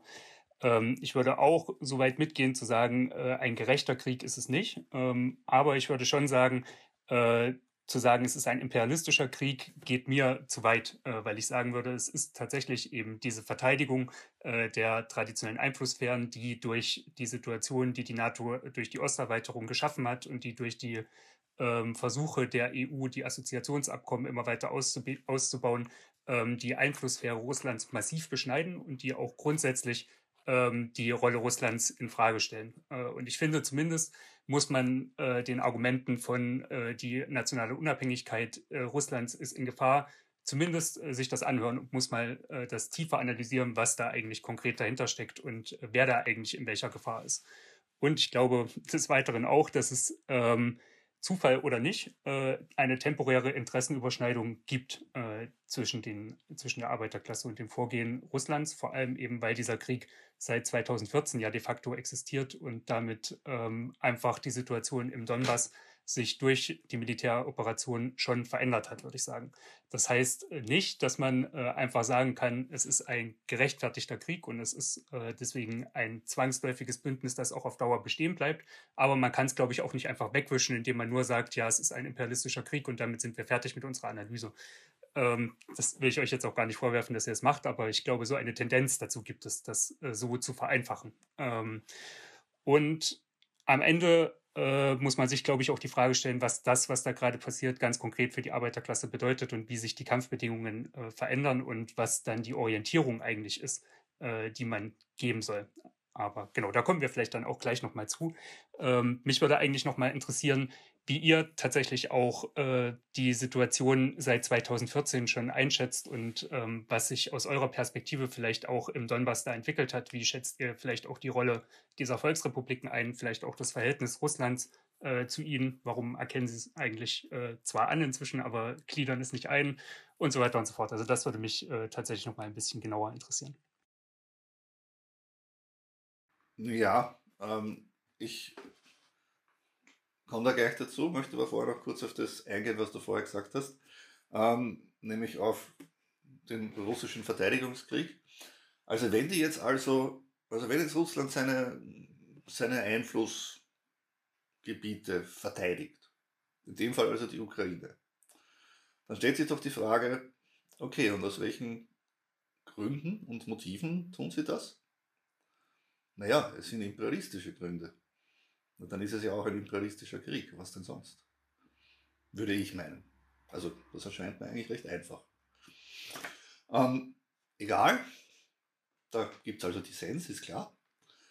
Ähm, darüber hinaus, ja, was die Volksrepubliken betrifft, glaube ich, äh, sollte man das nicht überbewerten. Ähm, also man soll jetzt nicht der Illusion verfallen, dass hier etwas besonders Progressives entstanden wäre.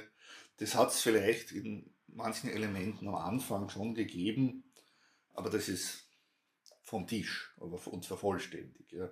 Natürlich geht es dann auch um entsprechende Folklore, es geht um Bezugnahmen auf glorreiche Sowjetunion, auf den großen Vaterländischen Krieg. Äh, damit schmückt man sich halt. Ne? Aber das macht auch die russische Regierung und die ist nun mal definitiv antikommunistisch und antisowjetisch, nicht? Ja, also insofern würde ich die Rolle der, oder die, den Charakter der Volksrepublik nicht überbewerten. Ähm, am Ende denke ich, wäre es natürlich äh, aus russischer Sicht logisch, äh, diese Gebiete vollständig anzugliedern, wenn das, äh, wenn, wenn das möglich ist. Also Natürlich hat es wenig Sinn, das so äh, bestehen zu lassen. Ähm, ja, na gut. Und was jetzt die, die Interessensüberschneidungen und die Kampfbedingungen betrifft, ähm, dem würde ich jetzt auch nicht unbedingt folgen. Ähm, grundsätzlich bin ich mal der Meinung, dass Krieg, der imperialistische Krieg, gut, ist es jetzt einer oder nicht, ähm, nie die wünschenswerte Situation für die Arbeiterklasse ist, denn es sind immer die Arbeiter, die dann ins Feld geschickt werden und aufeinander schießen sollen. Insofern ist das schon mal die Grundbedingung. Die Frage ist, ob sich dann in weiterer Folge ähm, die Kampfbedingungen verbessern in einem befreiten, ich habe jetzt Anführungszeichen gemacht, das sieht man natürlich beim Hören nicht, in einem befreiten äh, Donbass oder in der Ostukraine und so weiter ähm, für die Kommunisten und Kommunistinnen.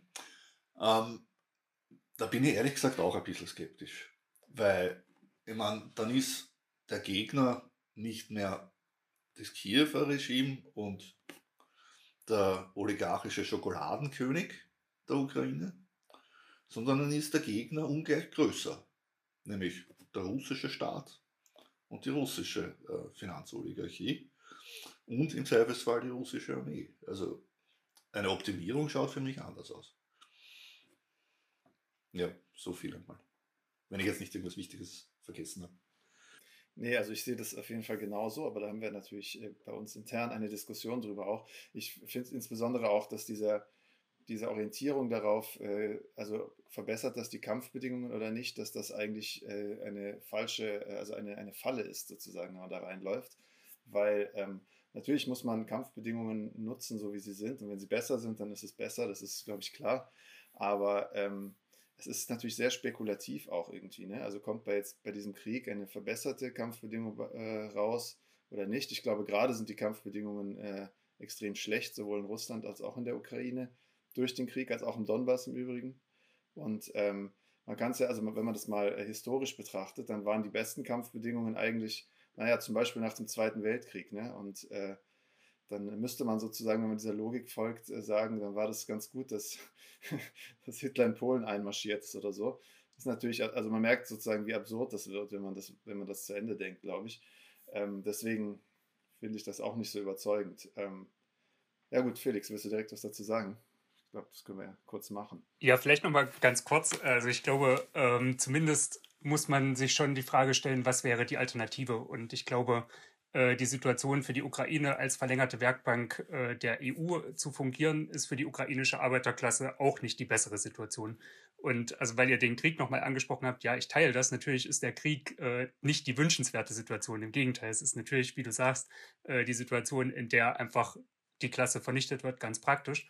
Ähm, aber auch da würde ich eben sagen, naja, seit 2014 ist dieser Krieg halt Realität und ähm, das kann man, glaube ich, nicht einfach wegwischen, äh, dass äh, aus Kiew die ganze Zeit Bomben in den Donbass geflogen sind. Ähm, aber genau, ich glaube, grundsätzlich äh, ist die Frage für uns ja schon auch spannend, was heißt es dann äh, in Österreich oder in Deutschland, sich dazu zu verhalten. Und ich würde hier jetzt auch nicht äh, Demonstrationen organisieren wollen, ähm, die für den russischen, die russische Militäroperation oder so argumentieren.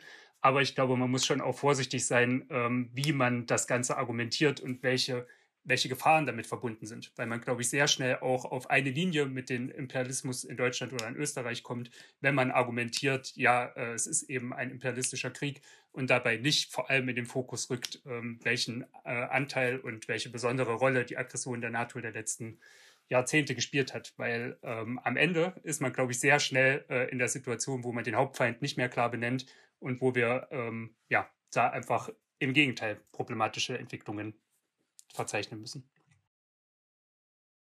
Ja, also das, sowas mag natürlich vorkommen.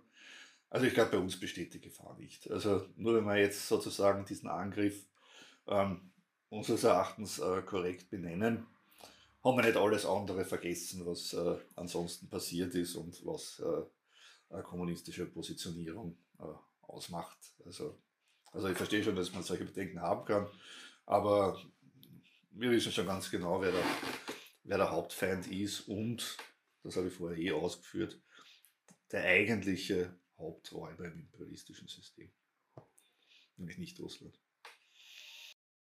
Ja, ich glaube, darauf, zumindest darauf können wir uns einigen.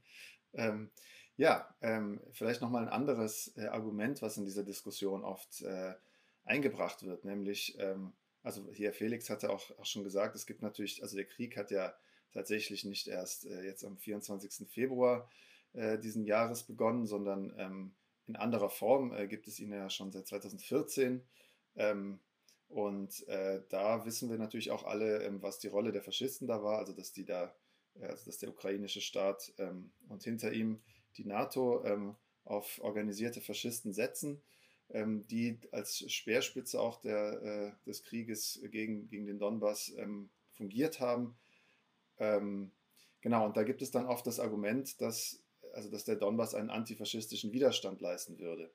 Also dass diese Volksrepubliken vielleicht auch vom Charakter her antifaschistisch wären, weil sie sich gegen den, den Putsch, äh, an dem die Faschisten ja schon eben ja, äh, nicht nur beteiligt waren, sondern eine, also sozusagen die Vorhut waren in diesem Putsch, ähm, dass deswegen also die Volksrepubliken so einzuschätzen wären.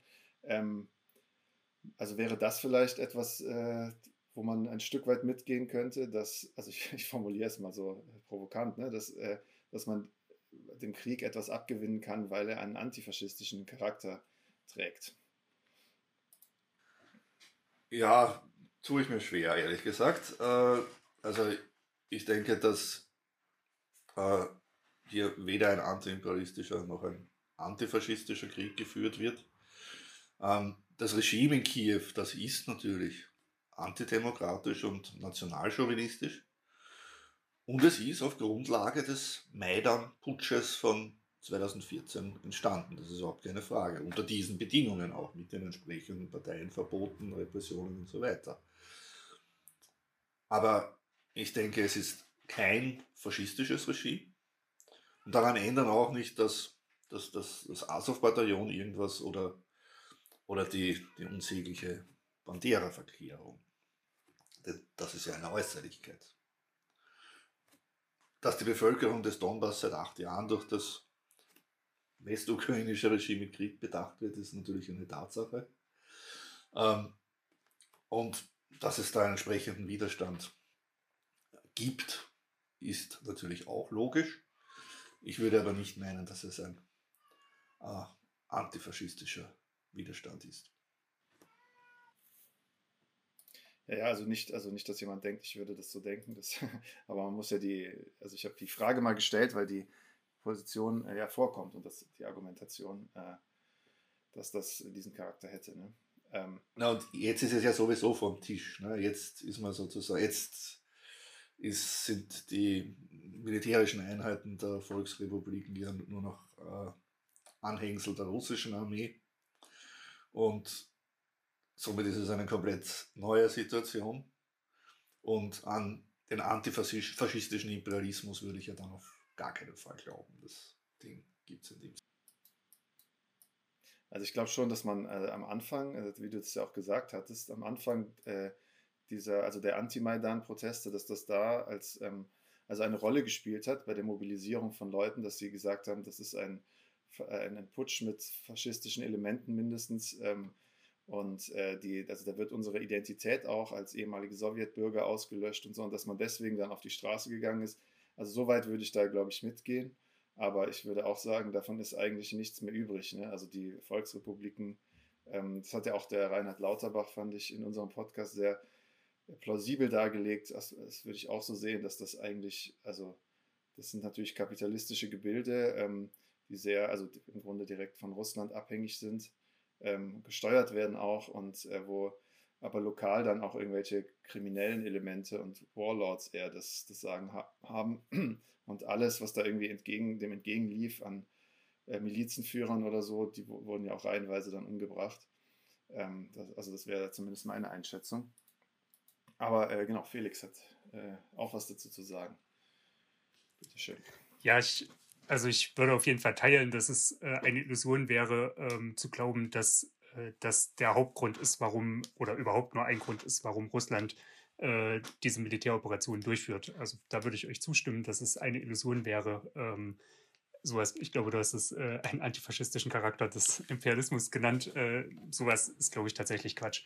Ähm, ich glaube aber auch da ist es schon gut, sich die Situation sehr genau anzugucken und zu gucken, äh, was verändert ist. Also sowohl mit der faktischen Vernichtung äh, von Faschisten einfach durch die russische Armee und äh, der, möglich der mangelnden Einflüsse und Möglichkeiten von Faschisten offen zu agieren, inwieweit das tatsächlich passiert oder nicht passiert. Ähm, das ist, glaube ich, auch eine dynamische Situation. Das kann man, glaube ich, nicht abschließend ähm, jetzt sagen, wie sich das auch in den nächsten Wochen und Monaten entwickelt. Und ich glaube, wir müssen schon auch äh, sehr genau beobachten, wie sich der Faschismus in der Ukraine eigentlich entwickelt. Weil ich würde euch auch da zustimmen, dass es jetzt gerade kein Faschismus an der Macht ist. Äh, aber ich würde zumindest sagen, dass äh, er eine sehr konkrete Option in der Ukraine auch darstellt. Und dass es ähm, auch äh, immer wieder Möglichkeiten gibt ähm, und äh, ja, dass das nicht ähm, einfach vom Tisch gewischt werden kann. Möchtest du was dazu sagen, Tibor? Oder?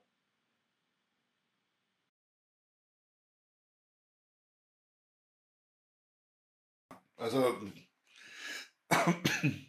ähm, natürlich muss man das, äh, das mitdenken und zwar von 2014 ähm, bis jetzt. Aber ja, wie schon gesagt und wie man eben Einkommen bestimmend ähm, sind diese Elemente nicht. Und äh, insofern äh, ja, kann ich auch nur auch nochmal äh, sagen, was ich eh schon gesagt habe. Also ich bin mir relativ sicher, also wenn ich jetzt für die PDA sprechen kann, dass wir da keine wichtigen Aspekte und Facetten übersehen oder auslassen und auch äh, in unseren Erklärungen mitreflektieren, auch diese Bereiche. Aber man kann natürlich nicht immer überall alles auf den Tisch bringen. Man muss mal prägnanter sein. Ja, ich glaube, das ist klar. genau. Ähm, ja, äh, vielleicht mal eine andere Frage. Was wäre denn, ähm, also falls ihr euch das ähm, zutraut, dazu eine Einschätzung zu geben, aber was wäre denn, ähm, wenn man sich jetzt vorstellt, ihr wäret äh, in der Ukraine und, oder im Donbass, äh, würdet da leben und wärt da als Kommunisten organisiert, was wäre denn die richtige Orientierung in so einer Situation? Also mit welcher Stoßrichtung, mit welchen Parolen äh, müssten da die Kommunisten sich da zum Krieg verhalten? Ja, also ich denke mal, also gut, wenn man jetzt sozusagen hypothetisch äh, Ukrainer wäre, dann okay. Ansonsten ist es natürlich immer schwierig, sich, äh, also Kommunisten in anderen Ländern äh, Ratschläge äh, aufzuzwingen. Ähm, aber trotzdem, ich denke, da ist es recht einfach. Die richtigen Parolen, die wären, das wären jene Lenins und Liebknechts. Ähm, Kommunisten verweigern im imperialistischen Krieg die Gefolgschaft, sie verweigern die angebliche Vaterlandsverteidigung und sie verweigern den Burgfrieden mit der Bourgeoisie.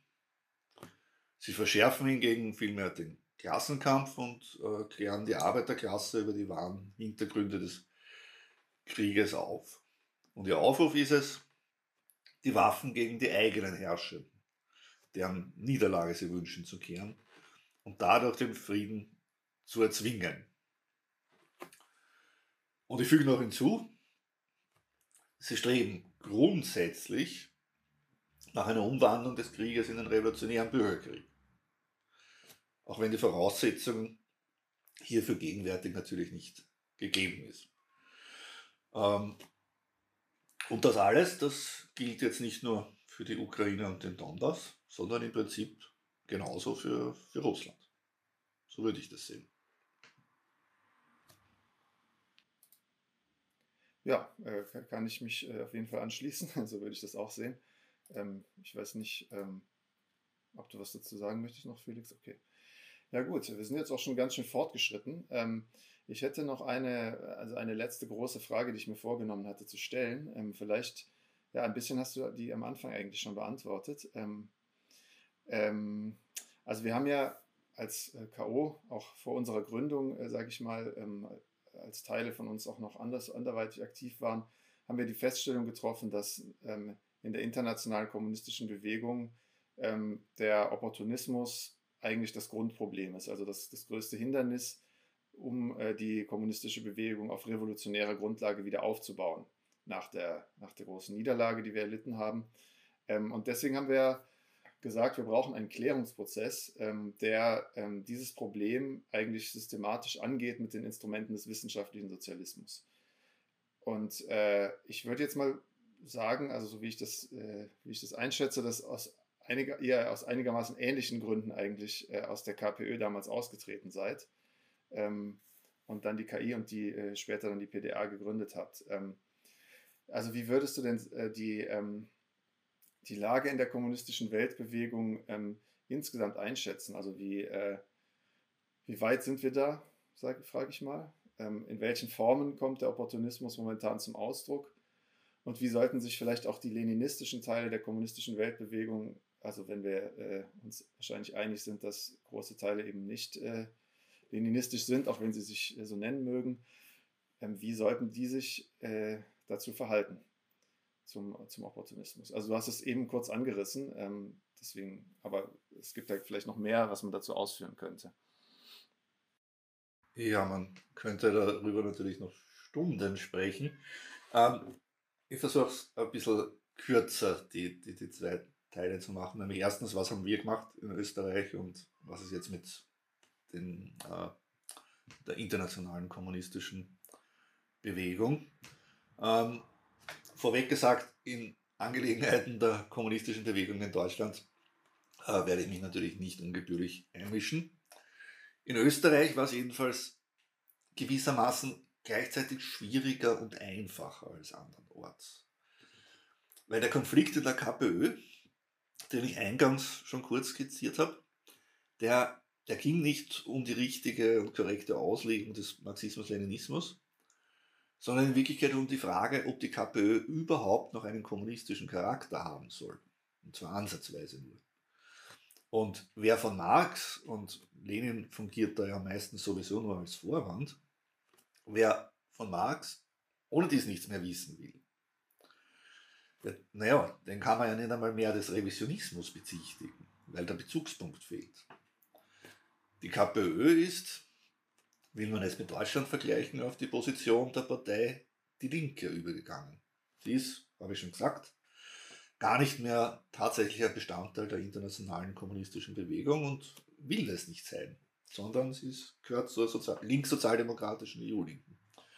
Und insofern, darauf will ich eigentlich hinaus, war in Österreich der innerparteiliche Kampf schwierig. Er wurde ja auch verloren. Aber die Trennung, die war dann gewissermaßen einfach. Trotzdem, auch in der KI und in der PDA gab es dann Klärungsbedarf und die Überwindung mancher Illusionen, ehe man dann zu gemeinsamen programmatischen Grundsätzen kam, die aber jetzt auch nicht in Stein gemeißelt sind. Und wir haben bei diesem Prozess auch, äh, naja, unter Anführungszeichen Ballast verloren, nämlich in Form von Leuten, die den beschwerlichen Weg einer konsequenten Entwicklung und eines Neuaufbaus auf marxistisch-leninistischer Grundlage nicht mitgehen konnten oder wollten. Aber unterm Strich, für uns hat sich jedenfalls bestätigt, dass der Kampf gegen Revisionismus, Reformismus und Opportunismus unerlässlich ist. Und das er übrigens nebenbei bemerkt mit dem Kampf gegen den Imperialismus zusammenhängt, wie Lenin darlegte. Ja, wenn es euch recht ist, gehe ich gleich weiter zur internationalen Ebene. Äh, ich habe vorher schon kurz darüber gesprochen. Die Solinet-Gruppe, die die internationalen Treffen der kommunistischen und Arbeiterparteien durchführt, die ist im höchsten Maße heterogen. Es gibt Mitgliedsparteien, die sind offen revisionistisch, beinahe sozialdemokratisch. Es gibt opportunistische und schwankende Mitglieder.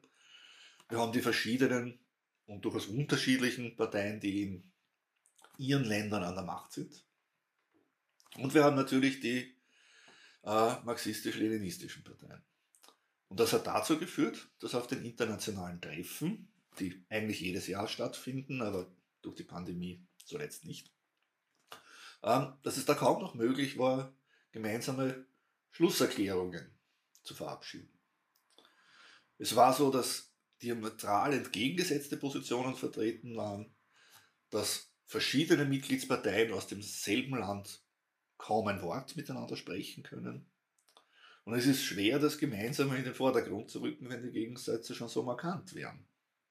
Und schon länger schwelende Diskussionen, um das halt auch inhaltlich festzumachen, betreffen jetzt wenig überraschend, ich meine, abgesehen davon, dass Palästina immer ein Dauerbrenner ist, äh, betreffen zum Beispiel die Charakterisierung Chinas und Russlands, die Einschätzung der EU, die Beziehungen zu linkssozialdemokratischen oder gänzlich sozialdemokratischen Organisationen und Bündnissen, somit auch kommunistische Regierungsbeteiligungen.